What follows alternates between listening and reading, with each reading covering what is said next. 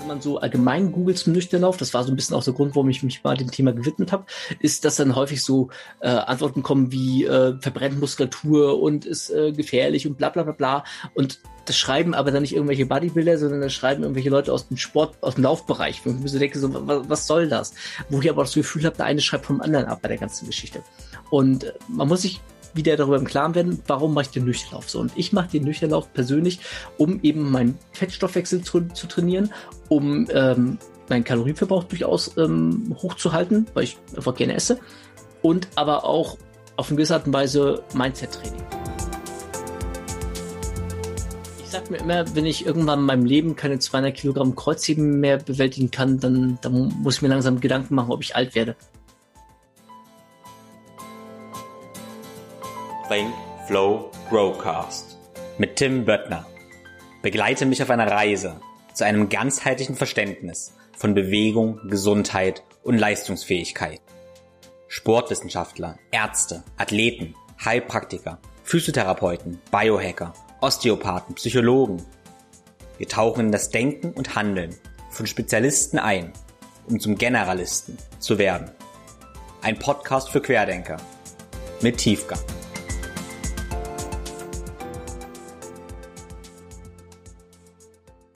Herzlich willkommen zum zweiten Teil der Episode mit Dr. Frank Holger Acker. Im ersten Teil haben wir vor allem darüber gesprochen, wie sich das Konzept zum Hybridathlet entwickelt hat. Also wie Frank vom Ringen über Kraftsport, Bodybuilding seine Liebe zum Laufen entdeckt hat und wie er letztendlich Muskelmasse und Marathonlaufen in ein Konzept zum Hybridathlet vereint. Dazu hat Frank auch ein Buch geschrieben und das trägt den Titel Hybridathlet und darf ich dir auf jeden Fall ans Herz legen. Im zweiten Teil reden wir jetzt mehr über Laufen, sprich wie Frank für Marathons trainiert und wie er dabei verletzungsfrei bleibt und ja, beim ganzen Kalorienverbrennen letztendlich nicht ausbrennt. Wir erfahren, was Frank vom Barfußlaufen hält, wie er seine Laufmechanik optimiert und vor allem, was für ja, Lauftrainingstechniken er anwendet, sprich auch was es mit dem Nüchternlauf auf sich hat. Er erzählt uns, warum er einen Schokoriegel zum Nüchternlauf isst und was für Supplements und Ernährungsrichtlinien er dabei verfolgt und benutzt. Ich finde diese Episode so wertvoll, da oft der Glauben herrscht, dass man als Läufer keinen Kraftsport machen sollte und letztendlich als Läufer auch keinen Kraftsport machen kann, aber auch als Kraftsportler wiederum nicht laufen sollte und auch nicht laufen kann. Und da ist Frank ein wunderbares Gegenstück, der Marathons laufen kann und nach eigener Aussage immer 200 Kilo Kreuz heben kann. Das Thema Nüchternlauf ist auch das Stichwort für den großen Dank an den Sponsor für diese Episode. Und zwar ist das Everydays. Everydays ist ein Unternehmen aus Berlin, was Supplements letztendlich für ein besseres Leben macht. Und speziell geht es heute um die essentiellen Aminosäuren, sprich Smart Protein. Ich bin ein sehr, sehr großer Freund von essentiellen Aminosäuren, wie auch mein Gast Frank Holger Acker um letztendlich in Phasen, wo ich nicht wirklich esse, aber mich doch belaste, kognitiv und natürlich auch körperlich, weniger Hunger zu empfinden, Muskelkatabolismus zu beschränken und letztendlich mehr Energie zur Verfügung zu haben, ohne richtig zu essen, sprich kaum Kalorien und keine Belastung der Verdauung. Und das wird erreicht, da die Aminosäuren in kristalliner Form vorliegen und antiallergen sind und deshalb auch keinen Trigger für das Immunsystem darstellen. Ich habe festgestellt, dass ich von handelsüblichen essentiellen Aminosäuren-Shakes mit Zuckerlose und Säurungsmitteln in der Regel Verdauungsbeschwerden und Brain Fog bekomme. Da die Aminosäuren ganz, ganz rein sind und keine Füllstoffe oder ähnliches dabei sind, vertrage ich die perfekt. Ich freue mich außerdem sehr, dass ich mit Everydays einen Partner gefunden habe, der nicht nur großartige Produkte liefert, wie Smart Protein, sondern auch ein transparentes Team dahinter steht, welche meine Wertvorstellung teilt und wissenschaftlich arbeitet. Das ist mir total wichtig, dass ich ja nicht nur die Produkte gut finde, sondern letztendlich auch die ganze Unternehmensphilosophie unterstützen kann, unterstützen möchte. In diesem Sinne freue ich mich dann auch, wenn diese Unternehmen mich unterstützen und freue mich natürlich auch, wenn du diese Unternehmen unterstützt und damit wiederum dich und mich. Wenn du auf everydays.de mit dem Code ThinkFlowGrow10 bestellst, unterstützt du also deinen Körper, ein nachhaltiges Unternehmen aus Berlin und meinen Podcast. Vielen lieben Dank dafür. Und nun, aber ohne viele weitere Worte, viel Spaß mit Frank Holger Acker. Ähm, ja, du hast ähm, Laufschuhe angesprochen. Das ist ja ähm, ein interessantes Thema. Ich muss sagen, so meine Geschichte war ja ein bisschen, dass ich auch Knieschmerzen hatte von zu vielen Kniebeugen, zu viel Kraftsport. Und ich bin immer schon so ein naturverbundener Mensch und habe dann angefangen mit Barfußschuhen zu laufen und mit tatsächlich auch alle meine Marathons und auch meine äh, langen, langen Trailruns äh, mit Barfußschuhen gelaufen. Ähm, ich bin einfach ein Fan davon. Ich kann wissen, was, was ist so deine ähm, ja, Philosophie, was Laufschuhe angeht. Was empfiehlst du da? Würde ich erstmal mal eine Gegenfrage stellen, wie schwer warst du denn und wie schnell bist du gelaufen? Da bin ich jetzt neugierig.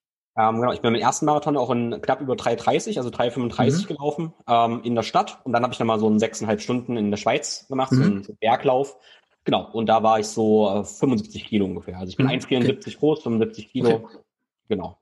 Okay, aber ich muss, ich muss aber dazu auch anmerken, wo ich angefangen barfuß laufen, dann sind nochmal drei Jahre vergangen, bis ich überhaupt ähm, Marathon gelaufen bin. Ah, okay, das ist schon mal der erste gute ja. Punkt, nämlich was, äh, was häufig so ein Problem, so ein Fehler ist, dass äh, viele Menschen zu schnell loslegen, ähm, zu ungeduldig im Prinzip sind und da im Prinzip ja das erste Problem eigentlich bei der ganzen Sache schon ist. Barfußlauf muss man erstmal generell sagen, ist ja so ein Trend, den gab es lange Zeit im Lauf, in der Lauf-Community. Inzwischen ist der quasi wieder abgeflacht und ähm, aktuell nicht mehr so im Trend, sag ich mal so. Und es wird dir aber auch jeder, der aus dem Barfußbereich kommt, sagen, ähnlich wie du es ja auch im Prinzip gemacht hast, damit läuft man nicht sofort los und macht einen Marathon, sondern ganz im Gegenteil, erstmal dran gewöhnen. Man braucht eine gewisse Flexibilität im Fußgelenk vor allem auch, dass es nicht irgendwie einem die Achillessehne komplett zerreißt.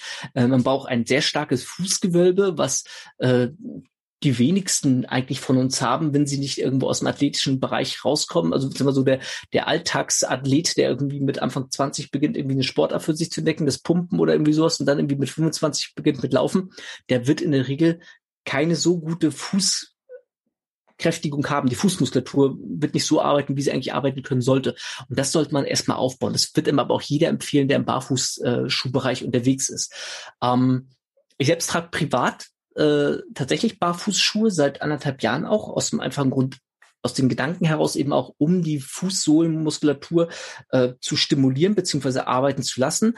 Macht das aber dann nicht über lange Phasen hinweg. Sprich, wenn ich zum Beispiel äh, mal so eine Stunde spazieren gehe, was, was ich regelmäßig tatsächlich mache, um auch äh, meine Schritte zu sammeln und auch aus anderen Gründen. Also ich gehe recht häufig einfach mal eine Stunde tatsächlich los. Das ist meine Quality Time, sag ich mal so.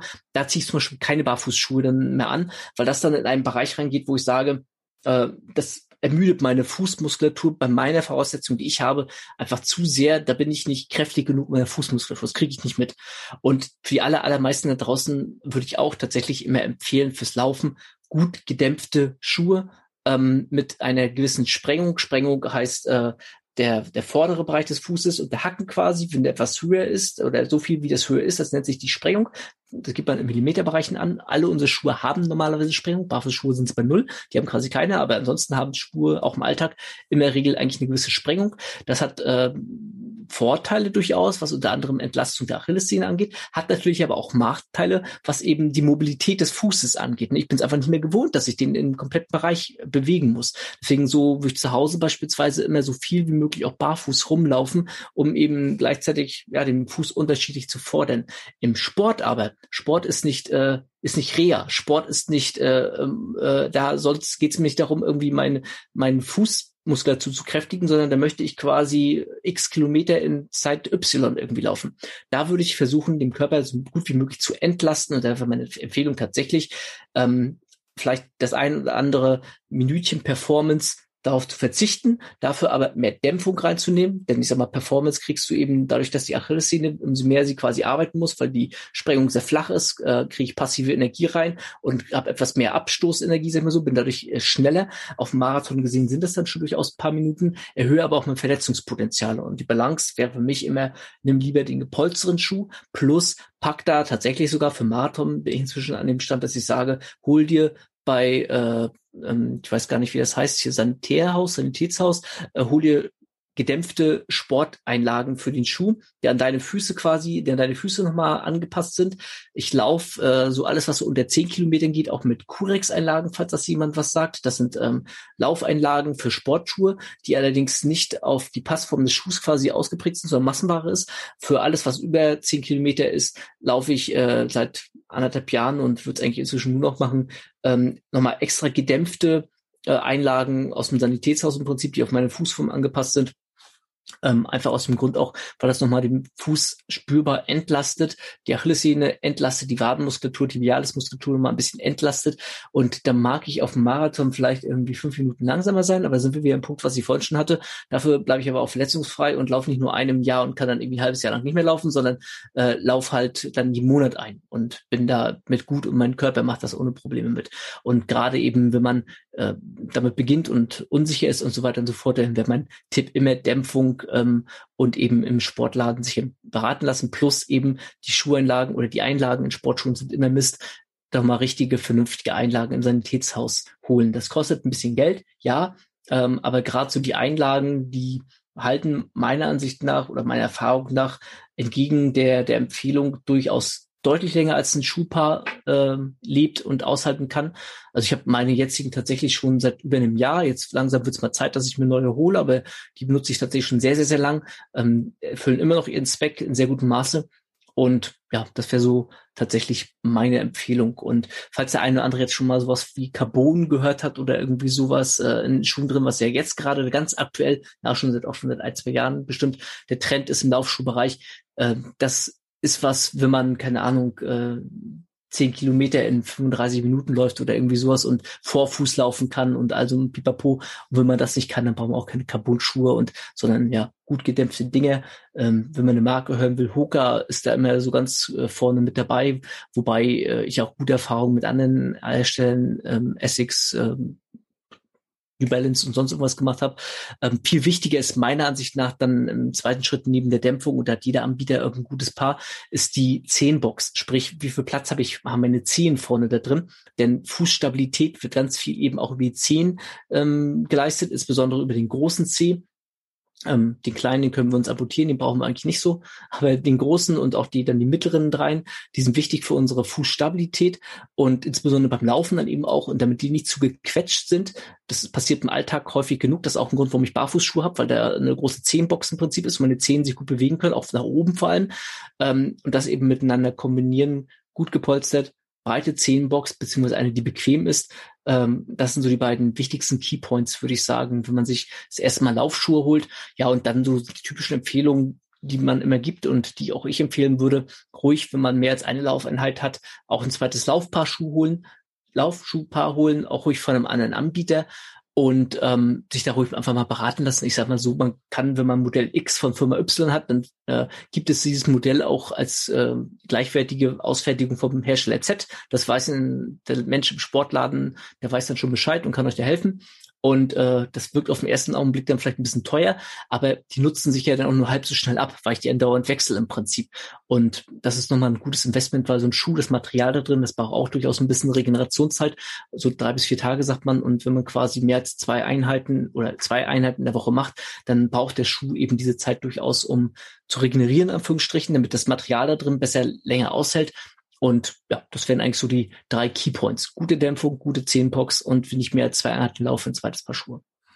Ah, spannend. Das habe ich noch nie gehört, dass die Schuhe auch Regenerationszeit brauchen. Ja, ja doch. Ja, cool. Ich muss sagen, also ich bin ein Freund von, von Barfußlaufen, aber es hat auch mit meiner ganzen Bewegungsphilosophie einfach zu tun. Und ich habe, aber wie gesagt, wo ich angefangen habe mit Barfußlaufen, hatte ich gar nicht gedacht, ich will damit Marathons laufen. Ich wollte einfach Vorfußlauf lernen und das das Lernen und dann kam das irgendwann. Das war für mich auch so eine persönliche Challenge. Ich wollte das halt einfach machen, weil das mein Ding war. Und für mein Denken habe ich so gedacht, okay, vielleicht bin ich ein bisschen langsamer damit, als wenn ich polsterte mhm. Schuhe trage. Das war für mich aber okay, weil das halt mein Ding war. Weißt du? Und das würde ich jetzt gar nicht unbedingt jedem dann empfehlen wollen.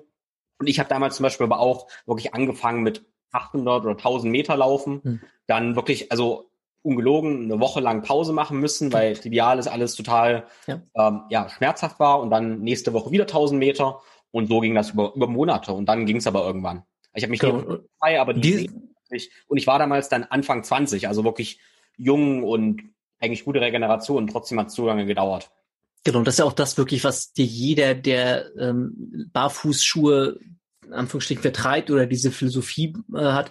Niemand, der da seriös ist in diesem Bereich, sagt, jetzt zieh die an und lauf damit, sondern heißt immer, es dauert dauert, es äh, benötigt Zeit, ähm, bau deine Muskulatur entsprechend erstmal auf, lass den Körper sich dran gewöhnen und was du eben beschreibst mit mal 1000 Meter laufen und dann eine Woche Pause brauchen, das ist eben normal am Anfang. Und das eben schon als Anfang 20-Jährige, wie du eben richtig sagst, der eben auch noch jetzt nicht so super schwer ist. Also ich meine, das ist ja, ich wiege ja auch in die 75 Kilo, das ist ja grenzwertig fürs Laufen, sag ich mal so. Und auch im Kraftsportbereich sind Leute ja meistens noch mal einen Tick schwerer.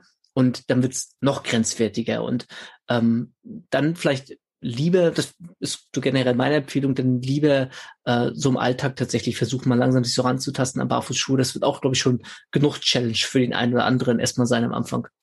Ja, das empfehle ich übrigens prinzipiell auch immer zuerst, kauf dir Barfußschuhe für den Alltag und dann nach paar Monaten oder einem halben Jahr schauen wir mal, ob du damit ein bisschen laufen kannst.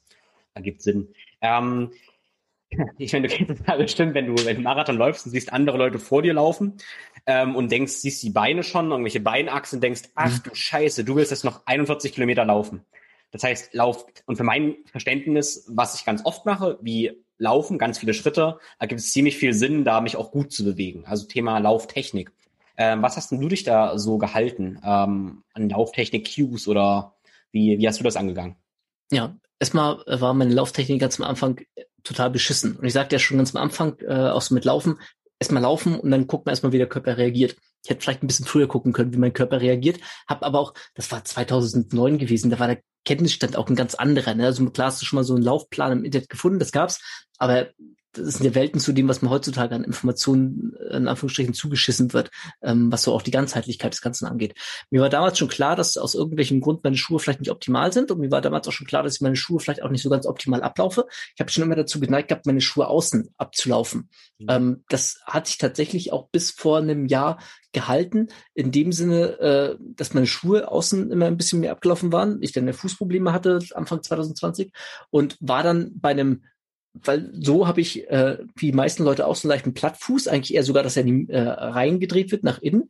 Mhm. Und ähm, die, die ersten zwei Ärzte sagten nach dem Motto hier so, du spinnst, das kann gar nicht sein. Beim dritten war das ein Fußspezialist gewesen, der mich dann mal so mit Gangbild mal wirklich mal hat laufen lassen über eine komplette Matte, nicht nur so ein Fuß, sondern wirklich mehrere Füße ineinander. Und die sagt, ja, Sie haben recht, äh, sie laufen außen ab, das ist ja witzig in Anführungsstrichen. Ja, fand ich weniger, weil äh, gemerkt habe ich es nämlich selbst, da sind wir beim Körpergefühl und dass man das versucht, jemand zu vermitteln. Und der Fuß ähm, ist im Prinzip wie so eine Spirale, muss man sich vorstellen. Also sprich, äh, Hacken bleibt im Prinzip auf dem Boden, aber so der große C dreht sich eigentlich, sollte sich so ein bisschen nach, nach äh, reindrehen. Ich mache hier gerade ganz komische Bewegungen vor der Kamera. Wahrscheinlich mhm. äh, kann man das vom Zuhören, ist ein bisschen schwer nachvollziehbar. Aber ich sag mal so, ja, Hacken, ich betreibe gerade ein bisschen nach außen und äh, zehn, große Zehen nach innen, aber dann so eingedreht im Prinzip. Und ähm, dadurch baut sich eben auch das Fußgewölbe dadurch dann automatisch auf. Man kann das ja mit der Hand einfach mal machen, macht die Hand flach und dreht einfach mal seine Zehen, äh, seine, seine Finger Richtung Daumen und dann sieht man schon, dann wird die Hand auch ein bisschen hohler. Und so ähnlich ist es im Prinzip beim Fuß auch. Dadurch wird äh, das Fußbett besser aufgebaut. Und das ist für mich ein Punkt, an dem muss ich bis heute arbeiten. Ich habe das quasi 30, 35 mehr Jahre in meinem Leben vernachlässigt, sag ich mal so. Ähm, auch dann durch schlechtes Schuhwerk im Alltag, ähm, zu spät was dagegen getan, sag ich mal so. Und dann kann ich auch nicht von meinem Körper erwarten, dass ich ein halbes Jahr lang irgendwie was mache und plötzlich die perfekten Füße irgendwie habe und alles perfekt ist oder sowas. Ganz im Gegenteil. Ähm, sondern das ist im Augenblick so meine, meine Challenge, sag ich mal so. Und äh, ich sagte ja auch schon ein, vorhin, ein Problem gelöst, zwar neu gekommen, ist eben völlig normal, meine Fußprobleme sind weg. Und jetzt arbeite ich im Prinzip so an, an dem Fußgewölbe, dass es auch wirklich besser wird, dass ich auch Dysbalancen ausarbeite. Und ähm, ja, das das, wo ich jetzt so dran bin. Ähm, was Lauftechnik angeht, habe ich dann tatsächlich äh, versucht, äh, das waren so die ersten Schritte damals, auch tatsächlich schon so um 2009, 2010 herum, versucht bewusster zu laufen, was so die, die Schrittfrequenz einfach angeht. Ähm, ich habe kein Lauf-ABC gemacht gehabt.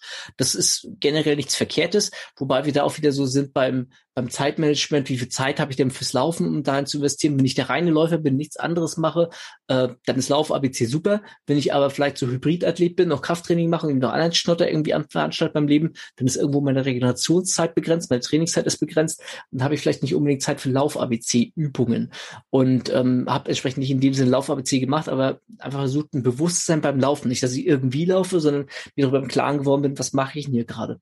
Und jetzt bin ich an dem Punkt angekommen, wo ich eben, also das ist auch ein Prozess ne, und immer weiter versucht man zu verbessern. Und ähm, jetzt versuche ich, wie du eigentlich schon gerade gesagt hast, so schönes Laufen hinzubekommen. Das heißt, bei meinen äh, langen Ausdauerläufen ganz bewusst auf meinem Körper zu achten. Ich habe ein ganz gutes Körpergefühl inzwischen.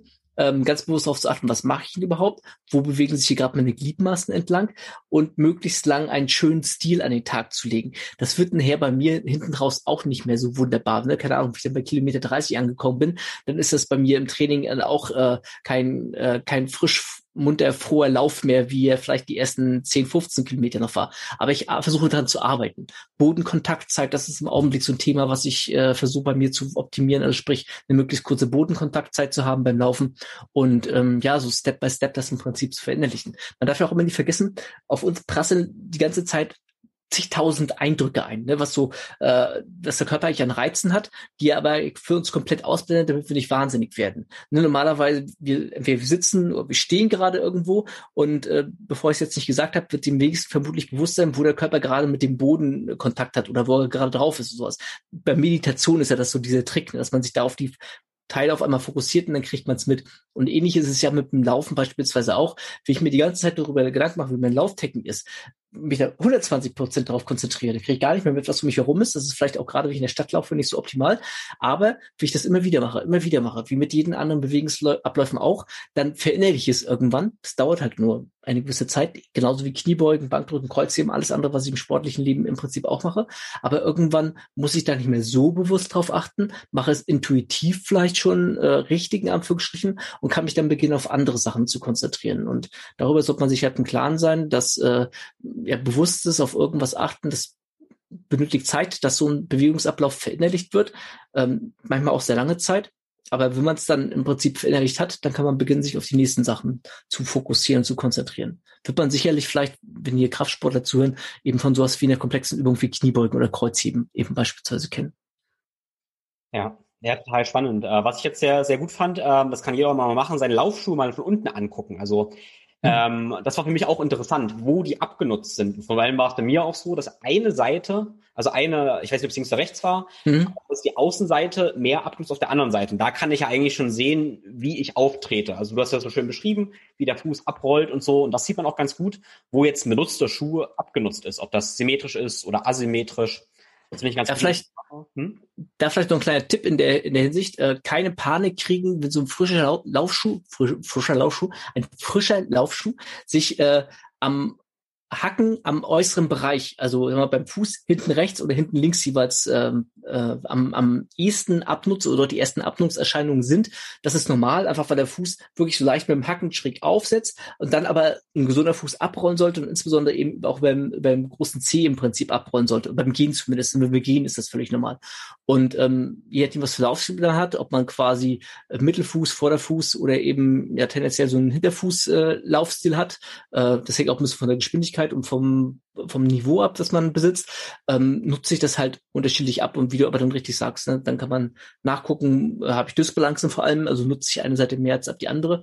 Aber äh, nur ganz kurz eben, weil wenn er hinten sich abnutzt, dann geraten manche schnell in Panik oder so. Das ist erstmal tendenziell normal, insbesondere wenn man eher so lange Läufe macht, kein äh, ein eher langsamer Läufer, ein gemächlicher Läufer ist, dann läuft man nicht in der Regel auf keinen Fall Vorfuß und auch noch nicht so richtig Mittelfuß, was auch normal ist auf lange Distanzen. Ähm, da kann man auch mit der Zeit dran arbeiten, aber da sind wir wieder im Punkt, erstmal machen, erstmal Grundlagenausdauer aufbauen, erstmal den Körper dran gewöhnen, dass er hier plötzlich zwei, drei Stunden laufen gehen soll. Das ist ja auch erstmal etwas, was man überhaupt erstmal äh, überleben muss, regelmäßig. Ja, absolut, absolut, ja. Also ich denke auch auf jeden Fall wichtig sind immer Disbalancen sind erstmal schlimmer als, wie du sagst, wenn hinten was ähm, ab gleichmäßig seitlich abgenutzt ist erstmal noch vielleicht okay, aber Dysbalancen sind immer ein Problem. Und ich habe ja so ein bisschen die ähm, Theorie oder die Beobachtung, dass wenn wir aus dem Pumpen eher kommen, dann sind wir oft ziemlich stark dabei, die Knie nach außen zu drücken. Ich meine, das ist das, was uns immer gesagt wird. Mhm. Wir sind immer ziemlich stark in der Außenrotation. Deshalb neigen in meiner Erfahrung vor allem pumpende Männer ähm, oft dazu, tendenziell, sage ich mal, plakativ eher O-Beine zu haben und eher in dieser ja, äh, Pronation zu sein. Also nicht diesen Schmierfuß zu haben, sondern das, was du eigentlich auch hattest, was ich auch habe, äh, praktisch eher auf diesen Fußaußenkanten zu sein. Das sehe ich oft bei, bei mal pumpenden Männern, weil uns immer oft gesagt wird, drückt die Knie nach außen, Außenrotation. Und in diesem Muster sind wir relativ stark und entwickeln dann manchmal vielleicht Dysbalancen zum, zum Laufen. Ja, ich sag mal, das ist ja generell äh, dieses nach Knie ausdrücken, das kommt ja von äh, vom Gluteus minimus, medius, also in erster Linie und den den Abduktoren im Prinzip. Die sollen ja auch arbeiten, die sollen ja auch beim Laufen arbeiten. Äh, Problem ist aber dann der ja der der Unterschenkel soll eigentlich was anderes machen, dann sagen wir mehr oder weniger. Ne? Also da soll der Tibialis im Prinzip mehr den Fuß einrotieren, was so ein bisschen entgegensteuert vom natürlichen Körpergefühl im Prinzip her. Das ist ja nicht mehr dieses nach außen drücken, sondern da eigentlich so tendenziell eben nach innen schrauben den Fuß und gleichzeitig aber den Gluteus, äh, die Knie nach außen durchaus weiterhin drücken beim Laufen, dass man auch nicht in diese X-Bein-Position reinkommt und äh, ja da diesen gesunden Mittelweg zu finden, ich also weiß ich nicht, gibt bestimmt perfekte Athleten, die das können, weiß ich nicht, aber ich glaube, für die allermeisten Menschen von uns ist das einfach ein Prozess, wo, wo man immer dran arbeiten muss und äh, wo der eine schon weiter ist als der andere vielleicht, aber wo es immer, glaube ich, Baustellen gibt, die man besser machen kann. Hm. Was ich jetzt ganz interessant fand, dass du gesagt hast, einerseits ist das schwere Krafttraining und du hast die langen Läufe, aber was du jetzt nicht erwähnt hast, sind irgendwelche hochintensiven Läufe. Und das ist ja ein Trend, den man ziemlich oft jetzt sieht, dass gesagt wird, hey, lauf nicht so viele lange Sachen, sondern mach halt diese hochintensiven äh, Laufeinheiten. Wie handhabst du das? Ja, das ist aber die Frage so, warum mache ich denn das? Was ist überhaupt das Ziel der ganzen Sache? Dröseln, wir es vielleicht mal anders auf. Was brauchst du fürs Laufen? Du brauchst für lange Läufe, ich sage schon bei mir so zwei Stunden und länger ist für mich Hybridtraining im Sinne von zwei Stunden Laufen und länger und für mich eben persönliche Marathons.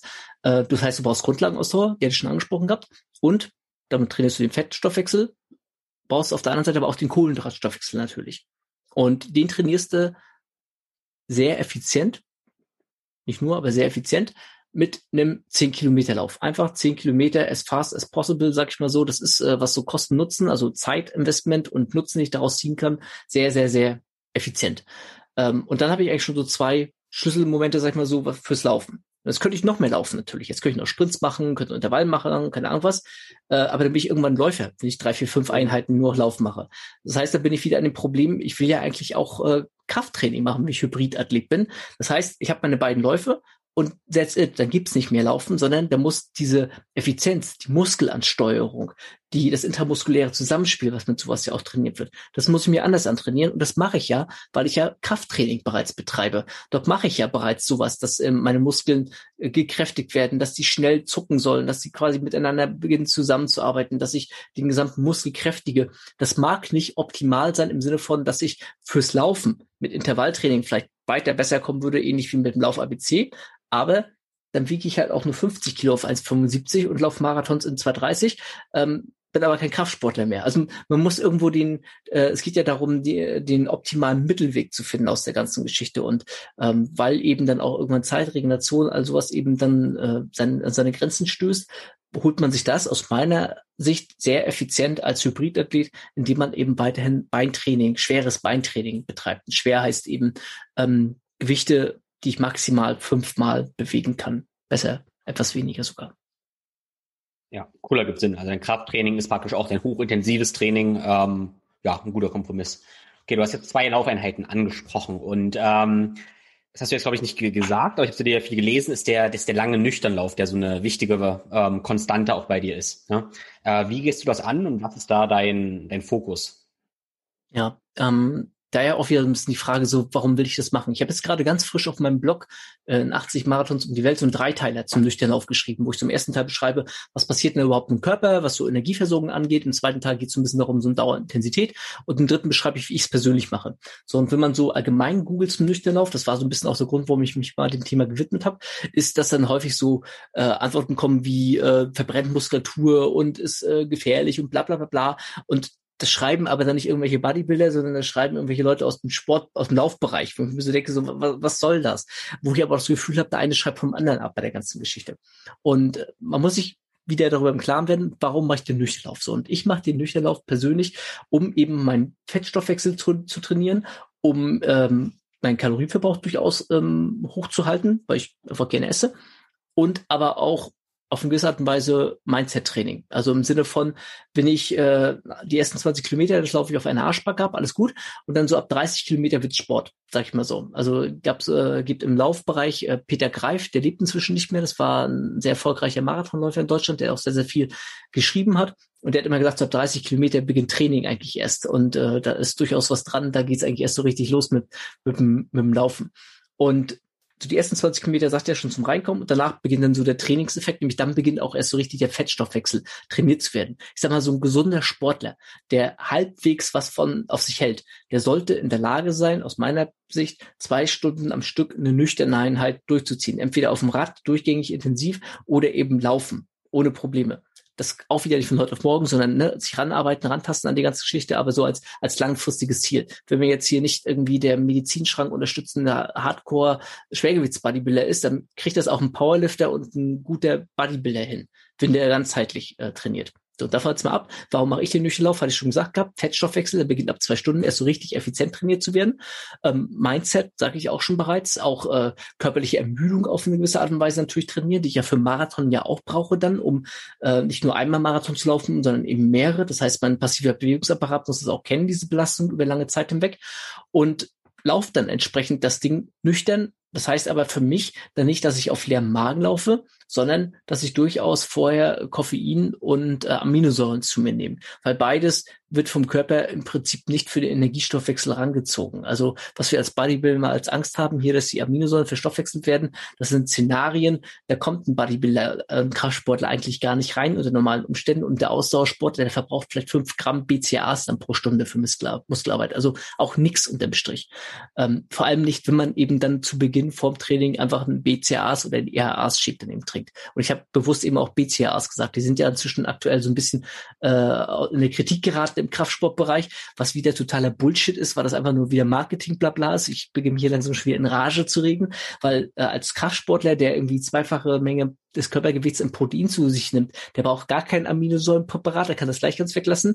Oder als jemand, der Hybridtraining, Ausdauersport in dem Bereich treibt, da kann Aminosäuren-Spiking theoretisch einen gewissen Sinn machen. Und da sind BCAAs dann fast tatsächlich schon das bessere, sinnvollere äh, Mittel der Wahl als EAAs, einfach aus dem Grund, weil die werden tatsächlich vom Körper im Rahmen des Ausdauertrainings ab zwei Stunden durchaus ein bisschen verstoffwechselt. Das heißt, ich stehe morgens auf, ich nehme quasi mein, äh, mein Koffein, ich nehme meine Aminosäuren zu mir, was in gewisser Art und Weise auch was mit dem Mindset, mit dem, äh, mit dem, mit dem, äh, ich mache jetzt diese Einheit Gefühl zu tun hat, habe die erste Flüssigkeit intus, das ist fast schon mal wichtiger in der ganzen Geschichte, in der Nacht finde ich Flüssigkeit und äh, der Ausdauersport, der macht sich ähm, bereits einen Verlust von ein bis zwei Prozent des Körpergewichts bemerkbar, was die Leistungsfähigkeit angeht.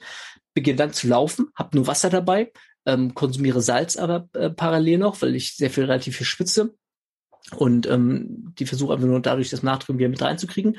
Und dann, wenn dann ungefähr zwei Stunden rum sind und meine Einheit dauert dann aber noch eine Stunde, dann konsumiere ich dann ähm, auch schon wieder Aminosäuren im Training plus bei mir gibt's, das habe ich auch erklärt gehabt in, in meinem Blog, warum, ein Schokoriegel tatsächlich. Weil es äh, wird man sich denken, oh, ist doch nüchtern, darf man keinen Schokoriegel essen, was soll das und so weiter und so fort.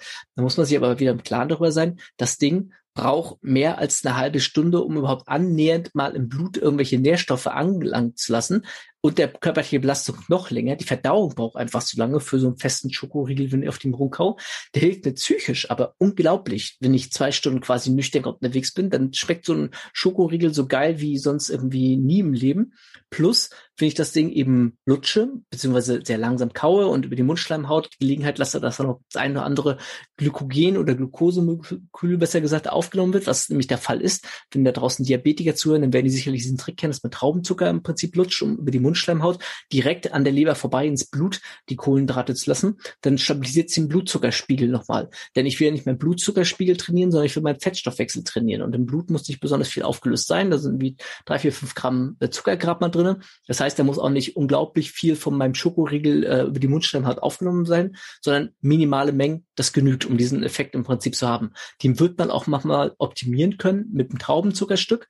Aber psychisch bringt mir das Schokoriegel eben tausendmal mehr. Da sind wir wieder beim Kombinieren und möglichst viel äh, aus verschiedenen Welten irgendwie mitnehmen. Und das heißt eben, wie gesagt, so nach zwei Stunden äh, Aminosäuren zu mir konsumieren, die sind, weil sie flüssig sind, aufgelöst sind, vielleicht, wenn es gut läuft, nach einer halben Stunde tatsächlich auch schon effektiv im Blut drin leiten auch meinen Regenerationsprozess dann dadurch schon ein, weil ich noch maximal bloß noch eine Stunde laufe. Das heißt, wenn ich dann wirklich das Training beende, dann sind die Nährstoffe schon, dann kommen die im Blut an, wo sie nämlich eigentlich sein sollen. Nicht der Magen, auf den kommt es mir an, sondern meine Nährstoffe sind dann langsam tatsächlich schon im Blut, läuten meinen Regenerationsprozess ein, plus dieser Schokoriegel, den ich eben auch eine Stunde, 45 Minuten vor Ende meiner Einheit zu mir nehme, der braucht ungefähr genau diese Zeit, um überhaupt verdaut zu werden. Das heißt, beim Fettstoffwechsel wird dadurch in der Praxis überhaupt gar nicht großartig beeinflusst. Psychisch hilft mir das Ding total viel weiter. Mein Blutzuckerspiegel wird nochmal ein bisschen stabilisiert und ähm, sind dann optimale Bedingungen im Prinzip für mein Nüchternlauf. Und im Marathon selbst beispielsweise, also den Wettkampf selbst, ich sage immer,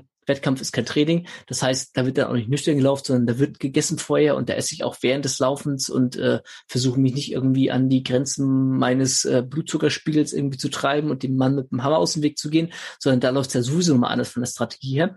Aber das wäre eben die glaube ich, wenn man so querliest im Internet, sehr ungewöhnliche Herangehensweise für Nüchternlauf, die aus meiner Sicht aber die effizienteste, sinnvollste und praktischste ist, um eben alle Vorteile mitzunehmen und praktisch kaum Nachteile zu haben. Also einfach nochmal kostenlose Werbung vielleicht für mich an dieser Stelle, also kostenlos im Sinne von, das kann man alles kostenlos nachlesen, in 80 Marathons um die Welt.de, einfach alles zusammengeschrieben. Da gibt's ähm, also 80er Zahlen und den Rest einfach zusammengeschrieben. Da gibt's wie gesagt, einen Dreiteiler, da kann man das alles nochmal ganz in Ruhe lesen, mit Grafiken auch nochmal, wo ich es eingefügt habe, ähm, was, wieso und keine Ahnung warum. Und ähm, dann ist das, glaube ich, äh, vielleicht noch etwas besser erschließbar, als ich das hier ganz kurz dargestellt habe. Aber das ist meine Strategie, die ich inzwischen seit einigen Jahren tatsächlich umsetze, die ich mir auch ähm, Anführungsstrichen erarbeitet habe, da auch Sachen ausprobiert habe, ähm, die auch nicht von Tag eins umgesetzt habe, die ich aber jedem äh, tatsächlich, der über zwei Stunden hinweg Ausdauereinheiten absolvieren würde, genau in dieser Form empfehlen würde, um eben das Maximale, um, um aus seinem Lauf zu holen, um ihn zu optimieren, wenn man so ausdrücken möchte. Optimierung ist ja immer unser aller Ziel. Ja, total spannend. Also ich habe die, ich hab die Artikel gelesen und bin auf diesen Snickers auch gestoßen. Ich weiß nicht, was ein Snickers war oder Milky Way, aber es war. Früher ähm, war es Milky Way, inzwischen bin ich bei Snickers angekommen. Okay, ja. das habe ich auch so geschrieben. Ja.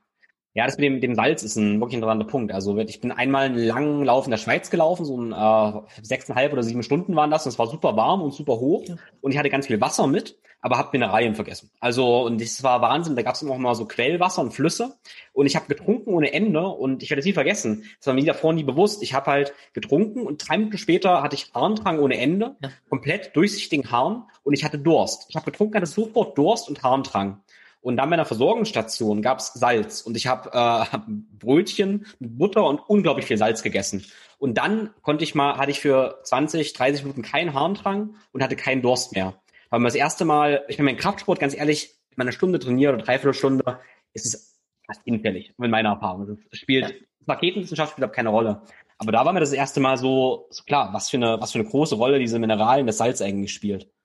Genau, das Salz, das hilft ja auch nochmal tatsächlich die Flüssigkeitsaufnahme zu optimieren. Der Dünndarm ist relativ begrenzt, wie viel Flüssigkeit der aufnehmen kann. Das sind so 250 Milliliter ungefähr pro Viertelstunde. Das heißt, es bringt auch nichts, wenn ich mir jetzt irgendwie ein Liter auf X reinkippe. Da, da fließt das allermeiste davon eigentlich bloß letztendlich durch und ich habe dann einen Harndrang und, und äh, piss alles wieder aus, auf Deutsch gesagt.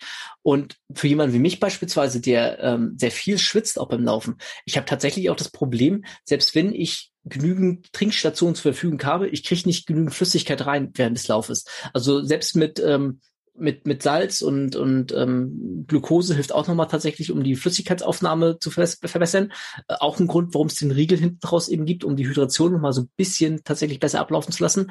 Aber ich krieg nicht genug rein. Also ich bin immer leichter am Ende des Laufes und habe mehr ausgeschwitzt, als ich quasi getrunken habe während des Laufens. Und ähm, deswegen ist dieses Salz aber eben auch super, super relevant. Und was du beschrieben hast, ist so bisschen überspitzt gesagt das gleiche Prinzip, wie wenn ich auf, äh, wenn ich destilliertes Wasser irgendwie bloß trinke, dann quasi entziehe ich mir auch die, die Mineralien. Und ähnlich ist es im Prinzip auch. Ähm, Schweiß, gerade Natrium, wird sehr viel ausgeschwitzt. Es gibt da auch einen Begriff für, der nennt sich Hyponatremie, äh, sprich äh, Unterversorgung mit Natrium. Den gibt es einmal im Marathonbereich, dass man quasi einen Marathon läuft und am Ende so viel ausgespitzt hat, dass man so eine temporäre äh, temporären Natriumverlust hat, den man erstmal aufholen muss. Das werden die meisten, oder wer schon mal Marathon gelaufen ist, der kennt es vielleicht, dass man am Ende nichts mehr Süßes sehen kann, sondern wirklich so ein Salzbedürfnis hat. Der Körper signalisiert, signalisiert einem dann tatsächlich auch, dass er Salz braucht. Ähm, dies nach dem Tag ist die wieder vorbei, alles gut. Und dann gibt's aber so eine chronische Hyponatremie. Die habe ich auch in meinem Hybridbuch im Prinzip beschrieben. Und gerade, sag mal, wenn man Clean Eating betreibt, wenn man viel trinkt, wenn man nicht nur irgendwie anderthalb, zwei Liter trinkt, sondern vielleicht sechs, sieben, acht Liter, was durchaus einige Sportler machen, ich auch. Ich trinke auch sehr viel. Ähm, an Trainingstagen, wenn ich laufe, eben umso mehr. Ähm, und wenn man dann aber Clean Eating betreibt und sehr wenig Natrium zu sich führt, dann kann man eben auf lange Sicht gesehen tatsächlich immer auch in eine Natrium-Unterversorgung äh, reinrutschen, was ein bisschen bizarr klingt in einer Welt, wo in der westlichen Ernährung immer vor zu viel Natrium gewarnt wird. Aber ich sag mal, äh, Sportler und insbesondere wenn sie es ambitioniert betreiben, das ist dann halt irgendwann auch nicht mehr das, was die Normalbevölkerung macht. Das sind halt verschiedene Welten. Und äh, darüber sollte man sich tatsächlich im Klaren sein, bewusst sein. Mhm. Da sind wir bei den Extremen. Ich meine, die Empfehlung oder ja. dieser Ausspruch, mach nicht so viel Salz, ist ja aus dem Extrem, dass alle Fertigprodukte ja. viel Salz haben.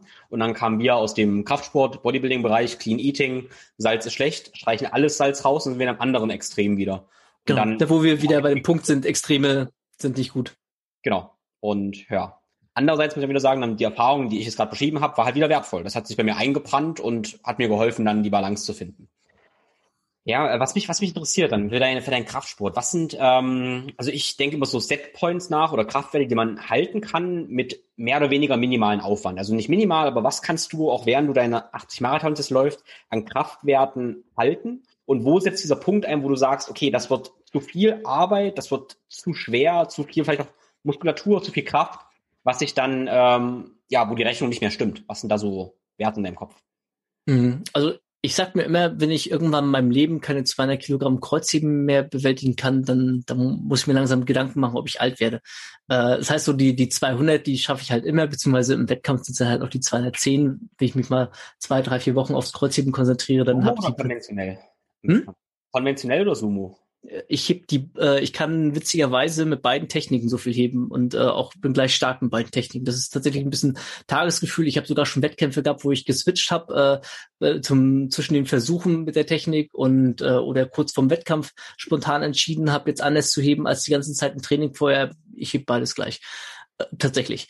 Und äh, das ist halt so beim Kreuzheben so mein Wert. Ich muss dazu sagen, ich habe aber auch ganz gute Hebelverhältnisse fürs Kreuzheben. Ähm, beim Kniebeugen bin ich inzwischen so an einem Punkt, also im Training fünfmal 150, also sprich mein doppeltes Körpergewicht, ähm, das kann ich halten ähm, und kriege das gut gehalten, sag ich mal so. Also muss auch ein sag mal, am schlechten Tag beuge ich vielleicht auch nur vier Wiederholungen oder irgendwie sowas. Oder wenn ich dann nicht so geschmeidig bin, dann mache ich vielleicht auch irgendwie einen, äh, einen Zehner mit 130 plus oder irgendwie sowas. Aber das kriege ich halt abgerufen. Man muss das ja auch nicht jede Woche abrufen. Das ist ja das Schöne, gerade so mit Maximalkraft und Kraftleistung und so weiter. Alle vier Wochen reicht eigentlich, insbesondere wenn man es halten will. Das habe ich im Hybridbuch ja auch beschrieben gehabt, wenn es darum geht, so beide Bereiche miteinander äh, zu, zu äh, zu vereinen. Und ich mache gerade so eine Wellenbewegung mit meinen Händen, womit ich im Prinzip versuche, ein Buch zu beschreiben, dass man das eine quasi piekt, also beispielsweise die Laufvorbereitung jetzt quasi äh, da den Fokus drauf setzt. Und dann brauche ich nicht oder sollte ich nicht versuchen, gleichzeitig noch meinen Peak im Krafttraining aufrechtzuerhalten. Das funktioniert kurzfristig, langfristig wird es aber zu echten Problemen führen, sondern da halt runtergehen. Und dann reicht es, wenn ich zum Erhalt alle vier Wochen schwer hebe und schwer beuge, also im Sinne von meine vier bis fünf Wiederholungen in einem Gewicht abrufe, dann bleibt die Kraft erhalten tatsächlich. Ähm, was, was schneller weggeht, ist sowas wie intramuskuläres Zusammenspiel, ähm, Schnellkraft, was mal so in den Tick, sagen wir noch mehr, mehr gibt, was die Kraftleistung, die Maximalkraftleistung dann angeht. Aber da ist dann auch wieder die Fokuslegung, was will ich jetzt gerade? Und das vielleicht wirklich so als, als Tipp, wenn ich beide versuche, beide Welten miteinander zu verbinden und ein gewisses Grundniveau mir in der einen Sportart angeeignet habe, dann das auf gut Deutsch gesagt, ähm, halten, auf einem Steady-State-Niveau irgendwie ähm, ja, bewahren, muss dann auch nicht jede Woche das jedes Mal abrufen, sondern es reicht eben alle vier Wochen. Und das Simpelste ist dann vielleicht sowas wie einen Wendler-Zyklus zu machen, der einen vielleicht ein bisschen diszipliniert, dass ich wirklich nur alle vier Wochen irgendwie schwer beuge. Ähm, das würde dann reichen, dass man einfach, man hat sein Gewicht, man berechnet seine Wendler-Grundlage, das ist vielleicht das Allersimpelste, womit der eine oder andere auch was anfangen kann und setzt das dann einfach um. Dann fühle ich das, ziehe ich das mir durch und konzentriere mich aber bei der Progression in Wirklichkeit aufs Laufen und mache das dann im Prinzip dann parallel. Und wo das Niveau dann für den Einzelnen ist, das ist eben total individuell und hängt eben vom, vom einzelnen Athleten ab, unterm Strich, sag ich mal so. Und ich sagte schon, ich bin alles andere als, ähm, als, als, äh, wie sagt man dazu, äh, talentiert, ist bin ich prädestiniert für Sport oder irgendwie sowas. Ähm, alles hart erarbeitet. Ich bin das kleine dicke Kind, was irgendwie keinen einzigen Klimmzug im Sportunterricht schaffte und keine fünf Liegestütze irgendwie gemacht hat. Aber ich bin das kleine dicke Kind, was eben gelernt hat, dass wenn es abends zu Hause Liegestütze macht, äh, im Jahr darauf, die Story habe ich auch schon ein paar Mal erzählt gehabt, äh, eben so viele Liegestütze hinkriegt, dass er dann eine Doppel-Eins bekommt. Das gab es bei uns im Sportunterricht. Wenn man quasi eine Eins musstest du, ich sag mal, 50 Liegestütz machen, wenn du 70 gemacht hast, dann hast du zwei Einsen bekommen. Und äh, das habe ich geschafft. Und das hat mir damals gezeigt gehabt, hey, wenn, wenn du irgendwas machst und du dran und so weiter und so fort, dann bringt das ein Ergebnis und äh, du hast in, im Rahmen deiner Möglichkeiten kommt was Gutes bei rum. Und da sind wir auch wieder beim Vergleich mit anderen. Ich würde nicht zu sehr auf andere schielen, was andere laufen, was andere beugen, was andere heben oder sonst irgendwas, sondern auf mich selbst im Prinzip erstmal gucken, was ist mein Leistungsniveau, was kann ich mitbringen? Und da fließt dann halt ganz viel auch mit rein, was, was ich gar nicht beeinflussen kann. Hebelverhältnisse, vielleicht auch mehr Regenerationsfähigkeit, die aus unterschiedlichen Faktoren irgendwie abhängt. Ähm, Körpergefühl, was ich durchaus verbessern kann, was aber erstmal vorhanden ist. Also ne, das sind Faktoren, die kann ich nicht irgendwie durch meine Trainingsplanung vielleicht ad hoc irgendwie beeinflussen, sondern da gilt es dann vielleicht auch manchmal zu akzeptieren ähm, und mit dem zu arbeiten, was ich habe.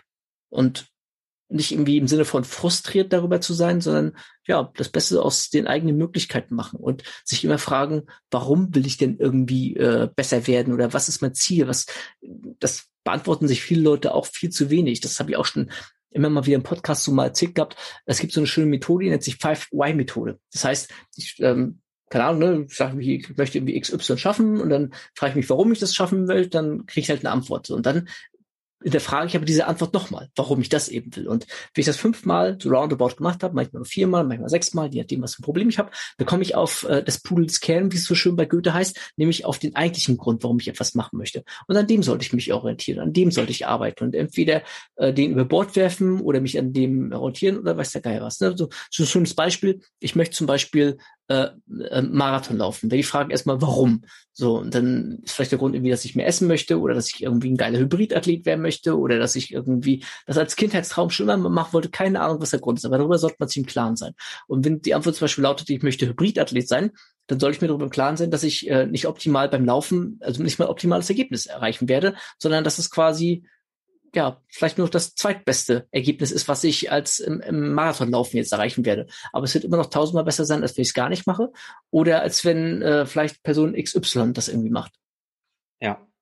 Ja, das ist total, ähm, das ist total, total spannend und, und richtig, weil ich bin halt auch so, ich mache auch viele verschiedene Sachen und manchmal, wenn ich dann in der, ich mache auch viel Handstandtraining, wenn ich bei Akrobaten oder so bin, dann bin ich auch so der kleine dicke Junge, der probiert mitzuspielen, ja. Handstandathleten, sage ich mal. Und dann manchmal ärgere ich mich dann kurz und dann denke ich mir, hey, nee, ich habe doch die Entscheidung getroffen, dass ich da jetzt ein bisschen Spaß ja. habe, auf meinem Niveau das mache und das ist alles gut so. Und eigentlich bin ich glücklich damit. An der ersten Ebene ärgere ich mich kurz und dann denke ich, hey, nee, mein Warum war ja ganz anderes. Und so ist es auch mit Laufen. Dann denke ich vielleicht, ah, ich bin zu langsam. Dann denke ich, nee, mein, mein Warum war ja gar nicht, dass ich ja der Beste sein möchte, sondern ich möchte ein Generalist sein. Ja. Aber diese fünf Whys jetzt, ähm, würde mich interessieren. Warum läufst du also? Ebene eins. Warum, warum läufst du? So spontan finde ich das schwierig. Und äh, da vielleicht auch nochmal der Tipp, der muss auch nicht irgendwie sofort einem die gute Lösung kommen, sondern vielleicht das Ganze aufschreiben, ein bisschen reflektieren darüber und so weiter und so fort. Ich könnte glaube ich, heute gar nicht mehr sagen, warum ähm, warum ich laufe, beziehungsweise das Warum hat sich vermutlich auch verändert über die Jahre hinweg. Das hat beim Ring damals so ein bisschen begonnen gehabt, dass man so eine Grundathletik im Prinzip haben wollte, was da zugehörte zum Training. Ähm, dann während der Anfangs der Zeit der Polizei war es eben so gewesen, weil es diesen 5000 Meter Test bei uns gab, den man einmal im Jahr laufen musste und äh, dass ich der Sportlehrerin quasi beweisen wollte. Dann gab es halt die erste Marathon-Vorbereitung und ich wollte halt diesen Marathon schaffen. Ja, inzwischen bin ich halt bei 80 Marathons angelaufen, äh, angekommen und ähm, ich hatte das mal in einem Podcast bei mir erzählt gehabt, dass als ich diese Fußverletzung Anfang letzten Jahres hatte, und ich konnte wirklich, ich glaube, drei, vier, fünf Monate gar nicht laufen, sondern bin aufs Fahrrad umgestiegen, habe meine Grundlagen auch so auf dem Fahrrad absolviert gehabt. Ähm, da hat mir was gefehlt. Und wenn mir da irgendwie die Brust, die Pistole auf die Brust gesetzt worden wäre und nach dem Motto, du kannst entweder nie wieder Krafttraining machen oder nie wieder laufen, ich hätte erstmal gefragt, ob eine Patrone im Magazin ist und ob ich jetzt wirklich die Antwort geben müsste, weil ich wüsste es tatsächlich nicht. Das als jemand, der quasi aus dem Kraftsportbereich kommt da äh, quasi sportlich sozialisiert wurde und äh, dem, dem das extrem viel Spaß macht, Krafttraining und schwere Gewichte bewegen. Ich bin inzwischen an dem Punkt, dass ich auch das Laufen absolut nicht mehr missen wollen würde. Und so die spontan richtige beste Antwort, warum ich jetzt quasi laufe, das vermutlich, weil es inzwischen Teil meiner Identität geworden ist. Also meine, meiner sportlichen, nicht nur meine sportlichen, sondern mein, meiner eigenen Identität, meines Selbstes. Ich bin Hybridathlet für mich so. Das ist nicht nur irgendwie catchy und ich habe nicht nur ein Buch wieder darüber geschrieben, damit irgendwie zwei, drei Euro zu verdienen, sondern das ist einfach eine Lebenseinstellung für mich. Und wenn morgen kein Schwein mehr interessieren würde, was ich mache, dann würde ich immer noch wie ein Hybridathlet trainieren, würde immer noch laufen, würde immer noch Krafttraining machen und fände das immer noch cool und geil und keine Ahnung was. Und äh, das ist, glaube ich, die, die Antwort darauf, weil es einfach Teil meiner Identität ist. Und dann wäre die nächste Frage jetzt natürlich, warum? Dann wäre die Antwort, was ich erklärt habe, dieser Weg, der da passiert ist. Und dann wäre die Frage vielleicht irgendwie, äh, warum es irgendwie jetzt nicht anders sein soll oder warum ich diesen Weg irgendwie weitergehen will. Ja, müsste man dann halt im Einzelnen mal gucken. Allerdings äh, will ich es ja auch nicht ändern, beziehungsweise habe ich auch gar nicht das Bedürfnis, irgendwie kein Hybrid, irgendwie Athlet zu sein oder irgendwie äh, es, es äh, stört mich ja nicht oder äh, hindert mich ja nicht an anderen Sachen, sondern ganz im Gegenteil. Ich glaube, gerade weil es eben Teil meiner Identität für mich ist, ist es für mich sehr produktiv. Jetzt nicht nur in dem Sinne, dass ich ähm, damit vielleicht ähm, einen Teil meiner Selbstständigkeit betreibe, was natürlich dann umso schöner wieder ist, dass man äh, dadurch auch mehr Möglichkeiten besitzt. Man kann Sachen ausprobieren, man kann sich vielleicht auch das eine oder andere Gadget mal bestellen, austesten und setzt es dann halt ab, sag ich mal so, und äh, kommt dadurch wieder für sich selbst auch weiter, sammelt weitere Erfahrungen, die man sonst vielleicht nicht gehabt hätte. Ähm, dahingehend ist natürlich jetzt auch ein Vorteil jetzt, ähm, den, den ich mir jetzt quasi erarbeitet habe, was, was auch ein Grund ist, mit sicherlich, dass ich laufe, aber nicht der Hauptgrund auf gar keinen Fall, sondern der Hauptgrund ist tatsächlich, es ist Teil meiner Identität inzwischen geworden und ich will es nicht mehr missen. Das, äh, das sagte jemand, der quasi, hättest du mir das meinem Ich vor was weiß ich, vor, na, vor drei Jahren vielleicht nicht, aber vor vier, fünf Jahren gesagt, ich den Vogel gezeigt. Ich gesagt, hier, nie im Leben. Äh, ich und, und irgendwie laufen wollen müssen oder keine Ahnung was oder irgendwie äh, schlechte Laune kriegen, wenn man mal den Nüchterlauf aus irgendwelchen Gründen mal eine Woche nicht machen kann. Ich war jetzt drei Wochen krank gewesen, also wirklich richtig, richtig krank. Ich habe mich bei meiner kleinen Tochter angesteckt und äh, inklusive ähm, Ruhepuls viel zu hoch, HV quasi äh, nicht äh, normales Niveau wieder runtergegangen ähm, und musste den den Nüchternlauf zweimal ausfallen lassen und habe dann quasi nach drei Wochen das erstmal wieder eine Nüchternheit gemacht und bin da auch nur aufs Rad und bin nicht gelaufen. Das hat unglaubliche schlechte Stimmung bei mir gemacht. Also es hat was einfach, ja, als wenn mir was weggenommen worden wäre in dem Augenblick. Und äh, dann, glaube ich, merkt man, äh, oder man merkt ja auch immer erst dann, was man mag und was man liebt und was man, was einen ausmacht, wenn man es eben nicht mehr hat in dem Augenblick. Wie Gesundheit. Ne? Über Gesundheit denken wir halt auch nicht nach, nur wenn sie quasi nicht mehr da ist. Beschäftigen wir uns auf einmal damit äh, intensiver oder beginnen wir uns damit, das erste Mal so ein bisschen intensiver damit auseinanderzusetzen. Und damit beginnen ja dann auch Prozesse. Ich schweife schon wieder ab. Geht total spannend, total spannend. Ähm, sagen, ähm, ja, ich habe auch diesen Sportwissenschaften Hintergrund und habe dann Laufen auch manchmal so betrachtet, von wegen, es bringt mir den und den Benefit, also mache ich es mhm. für die und die Gesundheitsparameter und dann kommt man vielleicht manchmal, dass man sagt, okay, ich kann das auch ersetzen durch ein Hit-Training mhm. oder sowas. Ne?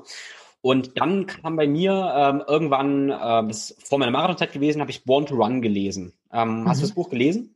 Nee, schon mehrfach von gehört, aber noch nicht so, gelesen. Nee. Das hat bei mir ganz, ganz viel verändert. Also die, die Story ist ganz einfach. Äh, die, die Grundfrage ist, warum gibt es bei uns so viele Leute, die laufen? Wir haben alle Raketenwissenschaften, Schuhe und sind ständig verletzt. Mhm. Und dann gab es diese Taramahua, so ein Volk, die laufen 200 Kilometer mit irgendwelchen Sandalen, sind nicht verletzt.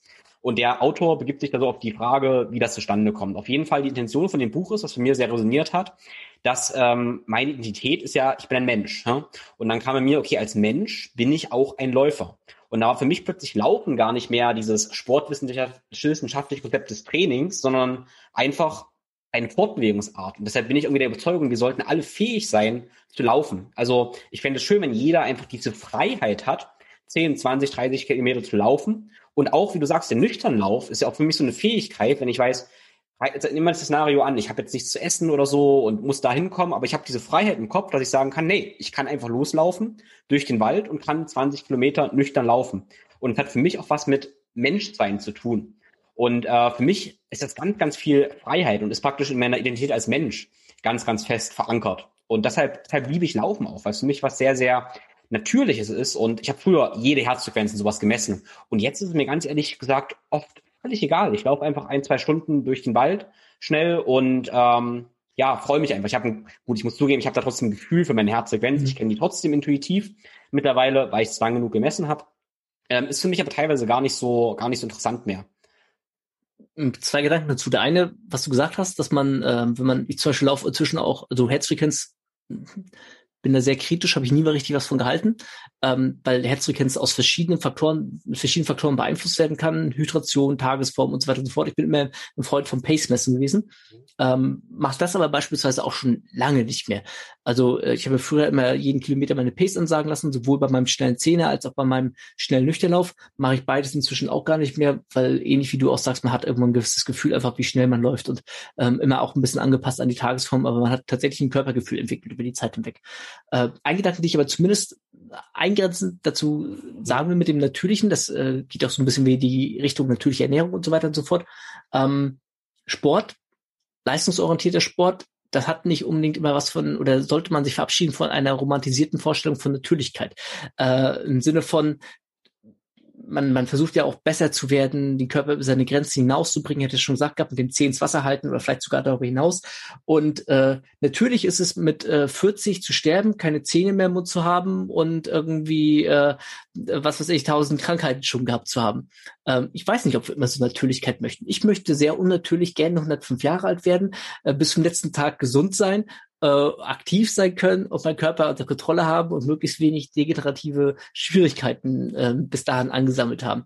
Und ähm, das würde jetzt nicht unbedingt Natürlichkeit im Sinne von, was eigentlich äh, die Natur sich mal vorgesehen hat, ents äh, äh, entsprechen. Kann man vielleicht sich ganz einfach auch verbildlichen, Haustiere oder Tiere im Zoo leben viel, viel länger und viel, viel gesünder als Tiere draußen in der Natur. Einfach aus dem Grund, weil sie gutes Essen, gute medizinische Versorgung und äh, ähm, eine hoffentlich in vielen Fällen heutzutage immer mehr artgerechte Haltung haben im Sinne von äh, ihrer, ihrer, ja, also Bereich Natürlichkeit entsprechenden Lebensstil, in sowas im Prinzip pflegen können. Aber da eben die Balance dann eben zu finden, ne? Nicht, ähm, ich wir meinen wahrscheinlich das Gleiche. Ich will es nur einfach nur noch mal sagen, ähm, da eben so diese Balance zu finden zwischen was tut mir gut und ich gebe dir vollkommen recht. Ich sagte es ja auch schon, zwei Stunden laufen, das sollte ein gesunder Mensch eigentlich hinbekommen. Ähm, nicht im Sinne von, dass das jeder aus der kalten Hose jetzt kann, sondern dass man sich da auf dieses Niveau bringen sollte und auf diesem Plateau im Prinzip auf dem sollte man existieren können. Und wenn man witzig laufen ist, aufgrund von Gelenkproblemen, schweren Körpergewicht oder sonst irgendwas, dann gibt's immer noch zwei Stunden Radfahren. Einfach am Stück in die Pedale treten, durchgehend gleichmäßige Intensität, Körper fordern, Puls äh, zwei Stunden oben lassen, ähm, nüchtern das Ganze absolvieren. Dazu sollte jeder in der Lage sein. Ebenso wie jeder in der Lage sein sollte, ähm, ein gewisses Gewicht in Kniebeugen zu bewegen, ein gewisses Gewicht Kreuzheben zu bewegen, da wird mir ja auch jeder Kraftsportler im Prinzip zustimmen. Ne? Das muss nicht das zweifache, dreifache Körpergewicht sein, aber so ein grundlegendes Gewicht, damit ich eben im Alltag ganz einfach äh, Gewichte in Kasten heben kann oder äh, nicht irgendwie degenerativ irgendwie alles kaputt geht. Bei mir war gerade sowas wie der passive Bewegungsapparat, der Bauch, der muss gefordert werden, damit Knorpel und, und Sehnen, damit die quasi mit Nährstoffen versorgt werden, brauchen die Pressure, die brauchen Druck, die brauchen Beweglichkeit, die müssen genutzt werden. Ansonsten degenerieren die nämlich und dann äh, kriege ich eben mit 40, 50, 60 auf einmal die Probleme, die ich als 20-Jähriger eben noch nicht hatte. Und da sind wir dann auch schon wieder beim Thema Prävention. Äh, ja, das kann man so früh wie möglich eigentlich nur beginnen, um die Vorteile hinten raus letztendlich zu erleben. Und ich sehe es ja tatsächlich auch bei mir. Ich mache seit über 20 Jahren Sport. Wenn ich Leute in meinem Alter mir angucke, rechts und links von mir, die teilweise auch zehn Jahre jünger sind ich, die Anfang 30 sind, die sehen aus wie ein Schluck Wasser in der Kurve. Und das meine ich jetzt nicht im Sinne von eines Ästhetischen, äh, dass mir das nicht optisch gefallen würde, sondern ich schaue solche Leute tatsächlich aus gesundheitlicher Perspektive an und denke mir so, du wirst Probleme haben oder du hast jetzt schon Probleme und sprichst mit mir über Probleme, die kenne ich gar nicht, beziehungsweise die sollte man mit 60, 70, 80 vielleicht irgendwann mal haben. Wenn sowas wie Bandscheibenvorfälle, Schulterprobleme, Rückenschmerzen äh, bei 30, 40-Jährigen inzwischen heutzutage normal sind, dann sollte man sich vielleicht ein bisschen fragen, warum äh, oder sollte man unsere Normalität eben hinterfragen. Und es ist eben nicht unnormal, äh, wie ich laufen zu gehen. Und man muss sicherlich nicht irgendwie fünf Trainingseinheiten die Woche machen, was ich mache, um Gottes Willen. Aber ja, die Balance, der Mittelweg, ne, der ist halt das, was äh, worauf es ankommt. Und ja, ich glaube, das wird die meisten ja auch bewusst sein, die hier zuhören. Ne? Aber einfach nur mal, dass man sich das mal ins Gedächtnis im Prinzip ruft. Ja, ja, für die, für die Hörer, die ich es nicht kenne, ähm, müssen auf jeden Fall auch mal deinen Instagram-Account und deine Webseite angucken und vor allem ehrlich gesagt auch mal dich angucken, weil deine Physik ist ja durchaus schon beeindruckend. Ne? Also du hast dann auch schon einen ziemlich definierten, sehr, sehr ästhetischen Körper, was sich aber auch dann meine einfach auch gesund aussieht. Ne? Darum, darum geht's ja letztendlich auch. Ne? Das ist ja das Entscheidende, auch was, was dahinter steckt, ne? dass man die Kraft sieht und der Körper nicht nur fit aussieht, sondern halt auch fit ist. Und ich denke, das verkörperst du ganz gut. Und ähm, was du jetzt gesagt hast mit dem Natürlichen und dem Leistungsorientierten, gebe ich dir vollkommen recht, ähm, auf jeden Fall. Und interessant ist ja, dass du hast ja ein Buch über, ähm, was du Biohacking genannt hast, geschrieben. Und dieser Begriff Biohacking, boah, das ist halt ein riesen, riesen Begriff, den man, über den man jetzt ewig reden könnte. Ich frage dich gleich noch, was du, wie du das definierst. So ein bisschen, bisschen Bullshit-Bingo fast schon, ne? Man kann genau. sagen, irgendwie alles, alles so da fassen. Aber erst mal kurz mein, mein Rahmen jetzt dafür. Ich habe diese Idee praktisch, dass ich überlege, okay, ähm, was möchte ich leisten können so und ich denke als Mann, als Jäger möchte ich schwere Gewichte heben können und ich möchte auch lange laufen können. Ja? Und in der Naturbereich hätte ich das gemacht, indem ich halt den ganzen Tag bewege und schwer arbeite. Und dann muss ich sagen, das mache ich halt nicht. Ich habe einen Job, ich arbeite viel am Rechner. Und Biohacking ist für mich auch ein bisschen die Idee, dass ich dann letztendlich Training mache, wo ich dies ein bisschen ähm, komprimiere, also eine minimal effektive Dosis finde um das Ergebnis, ich sag mal, natürlich leistungsorientiert zu gestalten, mit aber einer effektiven Dosis so. Und das ist für mich zum Beispiel ein Gedanke ähm, von, von Biohacking. Weil, wie gesagt, ich glaube, so diese Taramarua, die rennen halt den ganzen Tag, hey, können wir halt nicht machen. Dann belegen wir uns halt trainingswissenschaftliche Konzepte, wie du das gerade so schön beschrieben hast, und machen praktisch, ich sag mal, diesen, diesen natürlichen Biohack irgendwie. Ja, so begreife ich teilweise äh, Biohacking, auch wenn es natürlich noch viel, viel größer ist. Ähm, genau, wie, wie bezeichnest du denn Biohacking noch in deinem Buch?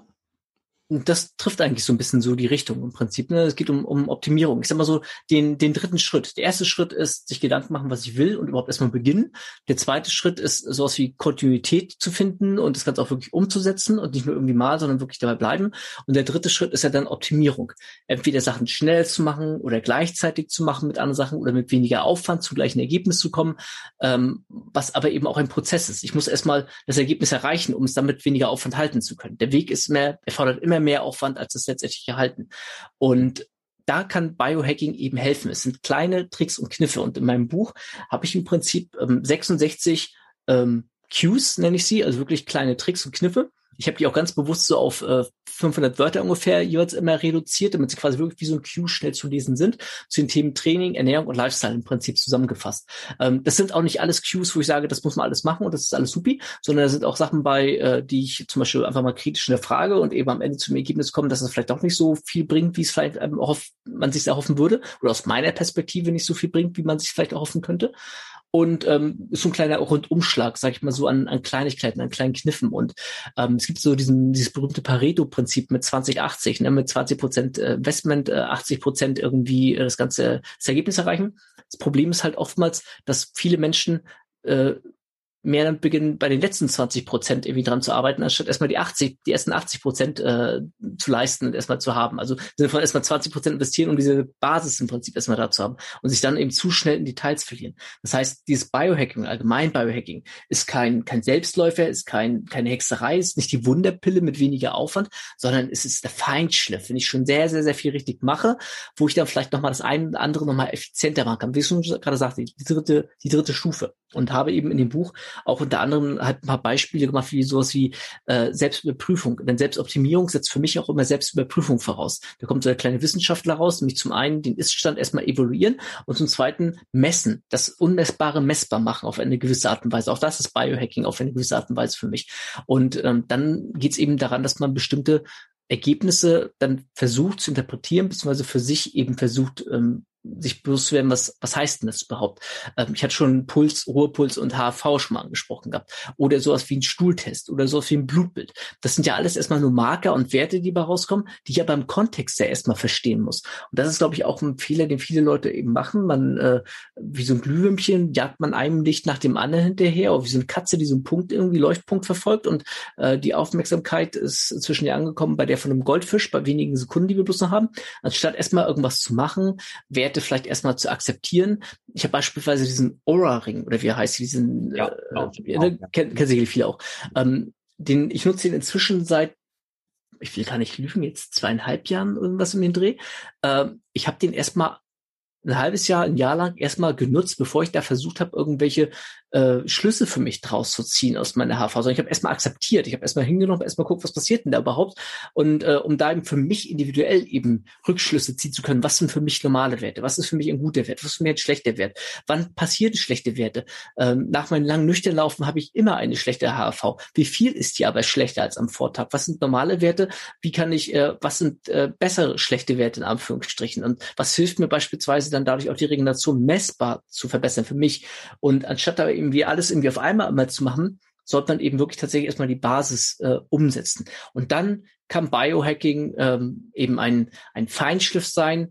Äh, das heißt nicht, dass man das erst irgendwie alles erst machen darf, wenn man schon fünf Jahre Trainingserfahrung hat, aber äh, man sollte sich halt darüber bewusst sein, dass es keine, keine absoluten Gamechanger sind im Sinne von, dass auf einmal plötzlich der ganze Sport sich wandelt. Das kann das eine oder andere manchmal sein. Dann ist das Problem, was ich habe, aber sehr groß. Vielleicht so ein ganz einfaches Beispiel ich habe den Mundschutz zum Beispiel als einen der fünf, äh, der einen 66 Qs drin, also hier so ein Beißschutz im Prinzip.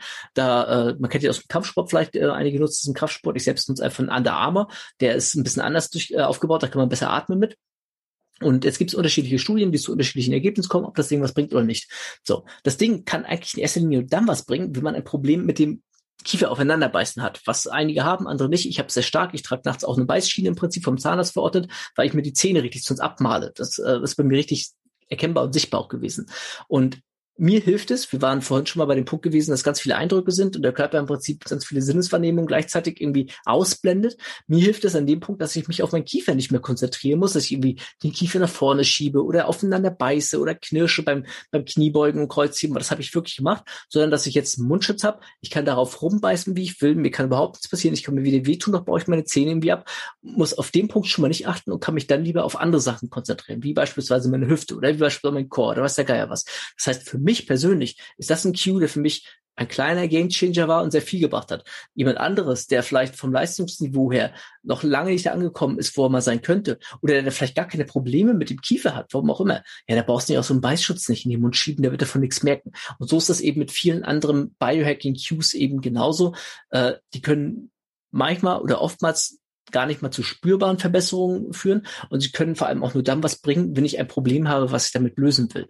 Und dann bringt einem nicht alles im Leben, was, was eben völlig normal ist. Aber dann kann es trotzdem mal interessant sein, dass man darüber liest, sich mal darüber informiert, um auch so ein ganzheitliches Verständnis vielleicht aus der eigenen Filterblase zu bringen, nämlich was haben andere Leute vielleicht für Problemchen, sag ich mal so. Und äh, man neigt immer dazu, immer nur von sich selber auszugehen, gerade so im Sportbereich, was ja nicht unbedingt so die beste Evidenz ist, dass man nur von eigenen Erfahrungen irgendwie ausgeht. Man neigt aber dazu, ist völlig menschlich. Und ähm, da vielleicht mal so ein Tellerrand hinausschaut und sieht, was andere Probleme, Probleme haben. Und man sollte immer dann ein bisschen kritisch werden, wenn einem irgendwelche Biohacks als irgendwelche Hexerei, Wundermittel, Zaubersachen, keine Ahnung, was irgendwie verkauft werden. Äh, es gibt ja schon einen schönen Begriff des Schlangenöls. Das war früher auf Jahrmärkten, wurden irgendwelche Flüssigkeiten verkauft, die angeblich irgendwelche wundersame Heilungen irgendwie mit sich bringen würden. Ähm, das war dann letztendlich äh, äh, nix, sag ich mal so, also Wasser mit Farbe und äh, natürlich auch nichts passiert, sondern die äh, gekauften Mitspieler bei der ganzen Sache haben dann entsprechend so getan, als wenn jetzt irgendwie Sache XY passiert. Äh, das kennt man heutzutage vielleicht auch nochmal aus dem Bereich der Supplement-Werbung durchaus in Social Media Bereich oder sonst irgendwas. Man sollte halt aufpassen, dass diese Biohacking Tricks kein Schlangenöl sind und das quasi nichts bringt und nur teuer ist und irgendwie fancy wie so ein Zaubertrick, sondern äh, reflektieren, hilft mir das in meiner Situation weiter. Und das muss es nicht immer, das ist dann überhaupt nicht schlimm. Das heißt nicht dann, dass dieser einzelne Hack dann sofort totaler Müll ist. Das heißt nur, dass er mir persönlich vielleicht nicht weiterhilft. Und eben immer das große Ganze im Auge behalten. Und ähm, das sind, glaube ich, so die, die wichtigsten Punkte und die ansonsten nämlich schnell auch zur Enttäuschung führen könnten. Und ansonsten ähm, bin ich also tatsächlich ein großer Freund äh, so, so der, der Optimierung, sag ich mal so, dass man immer mal Sachen ausprobiert, immer mal das eine oder andere nochmal mit einfließen lässt. Ja, aber dann, ne, wie immer im Leben, evaluieren. Äh, ist ja Projektplanung läuft ja immer gleich. Ist-Zustand, um, äh, planen, umsetzen, äh, gucken, äh, was hat's mir im Prinzip gebracht und dann neu planen. So läuft Projektplanung ja im Prinzip immer in, in, in irgendwelchen Organisations- und Wirtschaftswissenschaften. Was anderes ist mit dem Körper ja auch nicht. Der Körper ist ein Projekt, an dem man immer weiter arbeiten sollte. Und wenn ich dann irgendwie sowas wie Cues oder sonst irgendwas versuche, Biohacking umzusetzen, sollte ich halt immer vorher mir darüber im Klaren sein, wo bin ich jetzt gerade und kann ich das, was ich überhaupt verändern will, messen, wenn ja, wie oder welche Komponenten brauche ich und so weiter. Und dann das Ganze eben für sich selbst versuchen, individuell auszuprobieren. Mhm. War wieder eine sehr lange Antwort.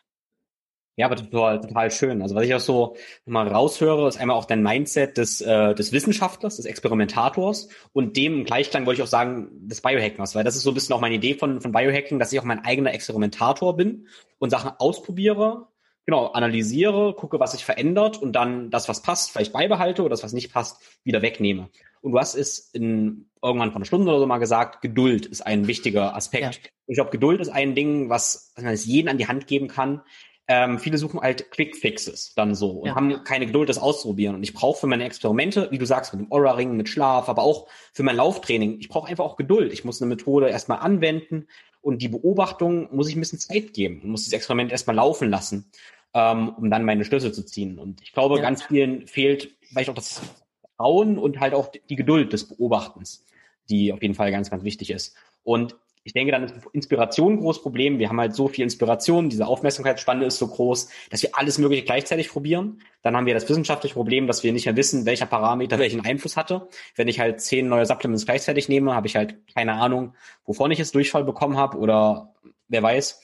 Und damit ist eigentlich alles hinfällig. Also zu viel gleichzeitig machen und zu wenig Geduld haben, ist, denke ich, auch ein, auch ein Problem, was ich sehe. Ja, absolut. Ja.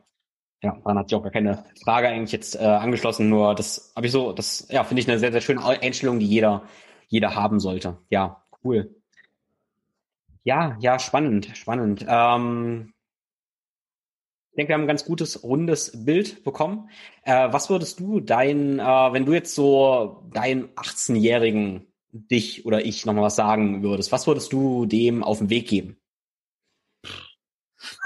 Das ist eine gute Frage. Ich sagte ja vorhin schon sowas wie Mobility. Ne? Das ist tatsächlich also äh, Körperbewusstsein. Ähm, das Problem ist ja immer, man selbst war ja auch mal 18 gewesen, man will ja einige Dinge gar nicht hören, beziehungsweise wenn man sie hört, krieg, äh, antwortet man dann vielleicht so nach dem Motto, ich muss meine eigenen Erfahrungen sammeln und ich will ja, vielleicht auch aber, meine eigene aber Erfahrung dann sammeln. resonieren sie ja fünf Jahre später wie mit deinem Ringtrainer. Ja, genau. Ja, genau. Das Proble Problem ist aber, die Frage ist ja, hätte es den gleichen Wert gehabt, wenn ich es mir nicht hätte erarbeiten müssen, beziehungsweise mir nicht selbst erarbeitet habe, sondern wenn ich es äh, quasi so gemacht habe. Das ist ein Problem, äh, ich habe eine kleine Tochter, habe ich schon gesagt, die ist noch ganz klein im Augenblick, aber da denke ich zum Beispiel auch drüber nach, was ich der im Leben ersparen will, welche Erfahrungen ich nicht möchte, dass sie die machen muss, ähm, wo ich dann aber vielleicht auch auf der anderen Seite aber auch sage, welche Erfahrungen sollte sie vielleicht auch selber machen und ich auch vielleicht als als äh, als Besserwissende dann vielleicht außen stehe und sage, äh, da, da muss sie jetzt die eigene Erfahrung machen. Ähm, ich glaube, das Wichtigste wäre, wenn ich meinem 18-jährigen Ich irgendwas erzählen wollen würde, dass ich es oder andersrum, immer wenn man versucht, jemandem zu helfen, sollte man denjenigen dort abholen, wo er gerade ist und gucken, da sind wir wieder bei dem 5W, was will denn der überhaupt? Was ist seine intrinsische Motivation? Was möchte der? Ähm, und dann wird es nämlich auch einfacher, dass unser Gegenüber, wenn es auch nur das 18-jährige Ich dann wäre, äh, das, was ihm gerade erzählt wird, als seine eigene Idee äh, zu verinnerlichen, sage ich mal so, aufzunehmen und umzusetzen. Und ähm, das ist, glaube ich, auch in vielen Lebensbereichen ein Punkt, auf den man immer achten sollte. Perspektiven übernehmen, ähm, Bewusstsein dafür haben, dass andere Menschen einen anderen Weg bisher gegangen sind, dass die Reaktionen, die sie ähm, äußern, eben abhängig davon sind, wie die aktuelle Situation ist, aber auch wie sie an diesem Punkt gekommen sind, an dem sie gerade sind. Und eben, wenn ich jemandem vielleicht auch bewusst etwas Gutes tun will, dann denjenigen dort abholen, wo er gerade ist und auf seine Bedürfnisse eingehen. Und das mag dann nicht unbedingt immer sofort das Optimale sein und der beste Weg und keine Ahnung was, aber das ist dann der erste Schritt. Und der erste Schritt ist, ähm, da sind wir beim Anfang, anstatt äh, gar keine Fehler zu machen, der erste Schritt ist schon mal wichtiger, als gar nicht vorwärts zu kommen. Ja, eine andere Frage, ähm, die mich jetzt, äh, die mir jetzt gerade in den Kopf gekommen ist, also du, ähm, also Team Andro ist ein Thema, was dich da lange begleitet hat ähm, und, und mich halt auch, also ein großes Bodybuilding-Forum ähm, und Kraftsport-Forum. Äh, was wäre denn so eine, so eine Message, die du da gern verbreiten würdest, die vielleicht auch nicht genug Anklang gestoßen hat? Ja, das ist ja diese Ganzheitlichkeit. Ne? Das hatten wir ganz kurz im Vorgespräch schon mal gehabt, dass ich äh, die tatsächlich versucht habe, über die Jahre immer wieder einzubringen. Ähm, wir hatten in Deutschland CrossFit-Artikel gebracht gehabt. Da war der CrossFit-Hype noch lange nicht bei uns angekommen. Hatte damals schon versucht, das Thema so ein bisschen zu etablieren. Immer mal wieder auch versucht, sowas wie Mobility, ganzheitliche Betrachtung und so weiter zu etablieren. Aber ja, das ist halt bei der breiten Masse nicht unbedingt immer das, was man hören will, was ich auch durchaus nachvollziehen kann in einer gewissen Art und Weise was ich dann aber auch immer wieder schade finde. Auf der anderen Seite weiß ich es aber auch, ich habe das schon, ich bin Polizeibeamter und mit der Wissenschaft, dass so die dritte, die dritte Säule, auf der ich stehe, wenn man es ausdrücken möchte, und ähm, sehe ich es am Berufsleben genauso oder auch wenn ich die Studierenden quasi ausgebildet habe.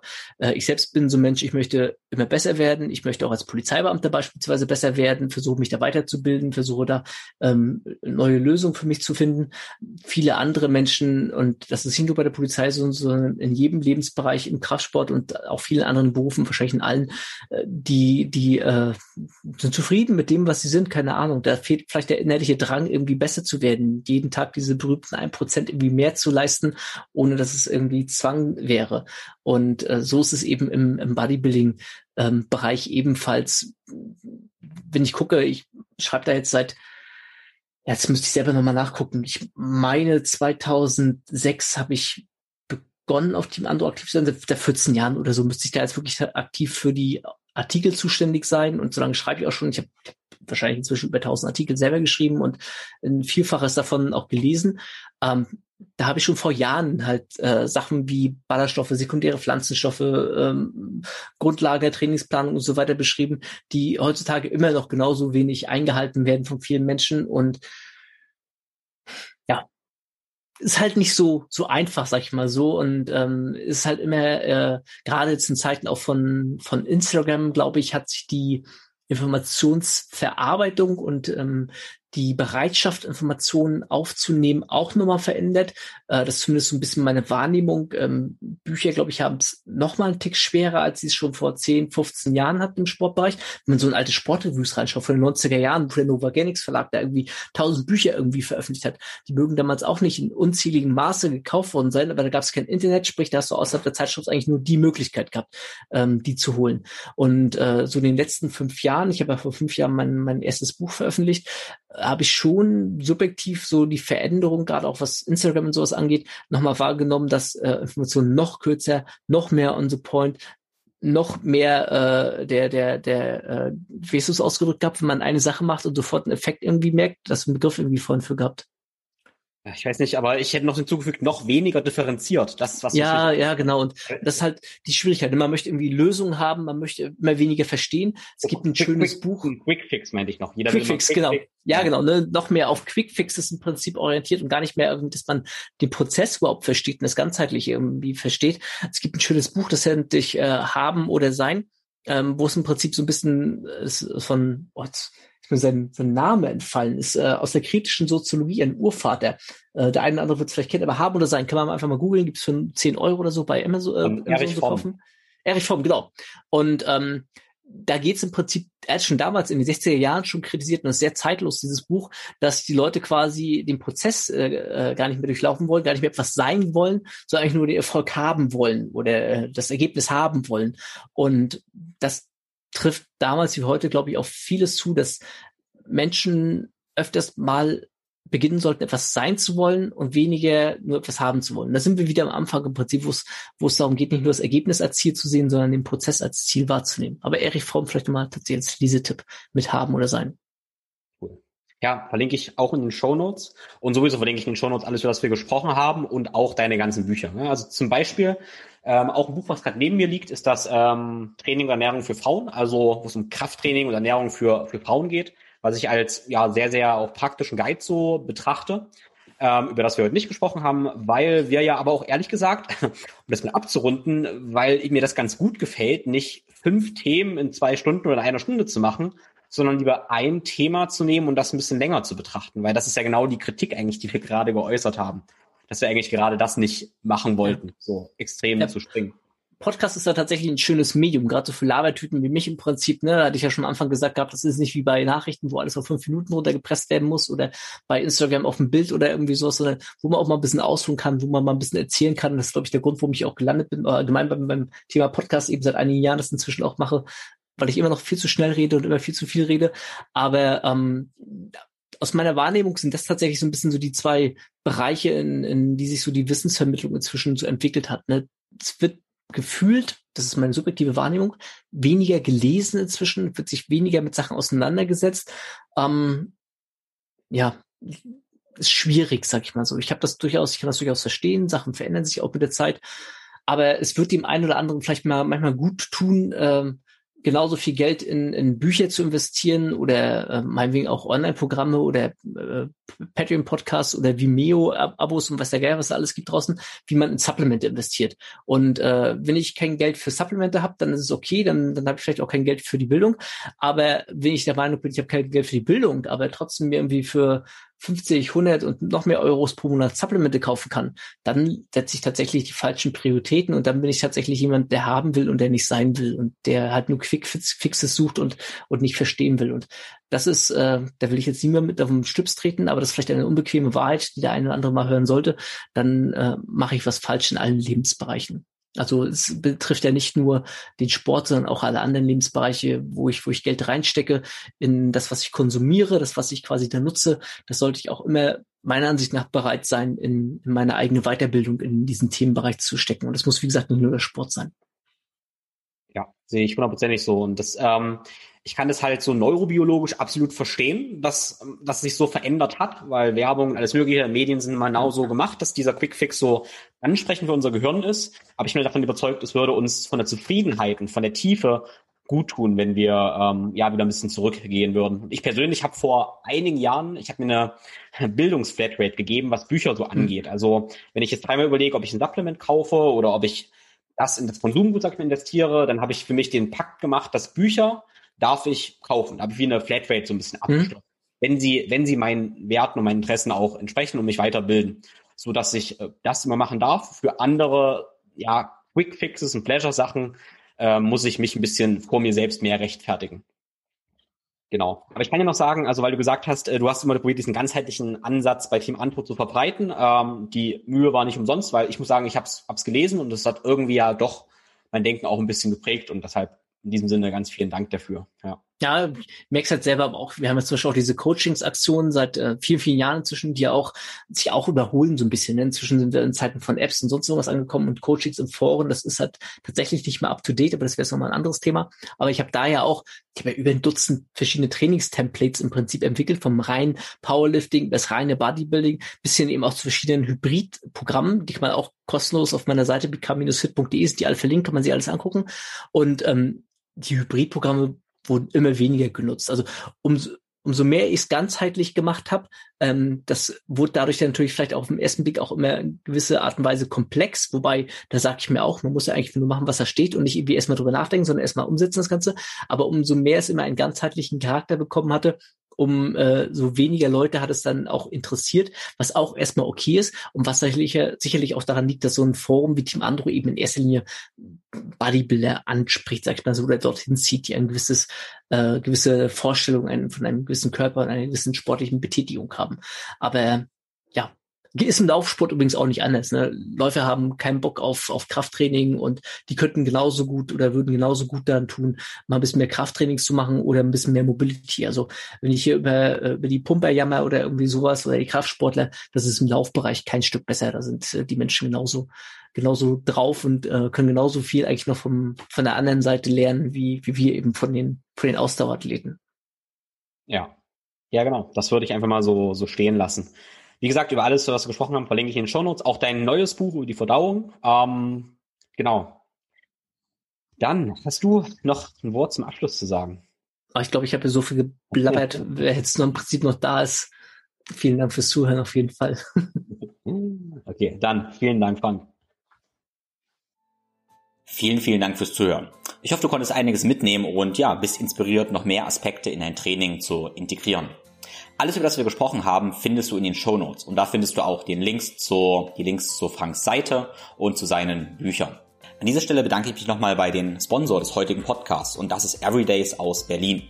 Everydays haben ein großartiges, essentielles Aminosäureprodukt, was ich sehr gerne vor langen Nüchternläufen benutze und auch allgemein, wenn ich faste oder einfach nicht essen möchte.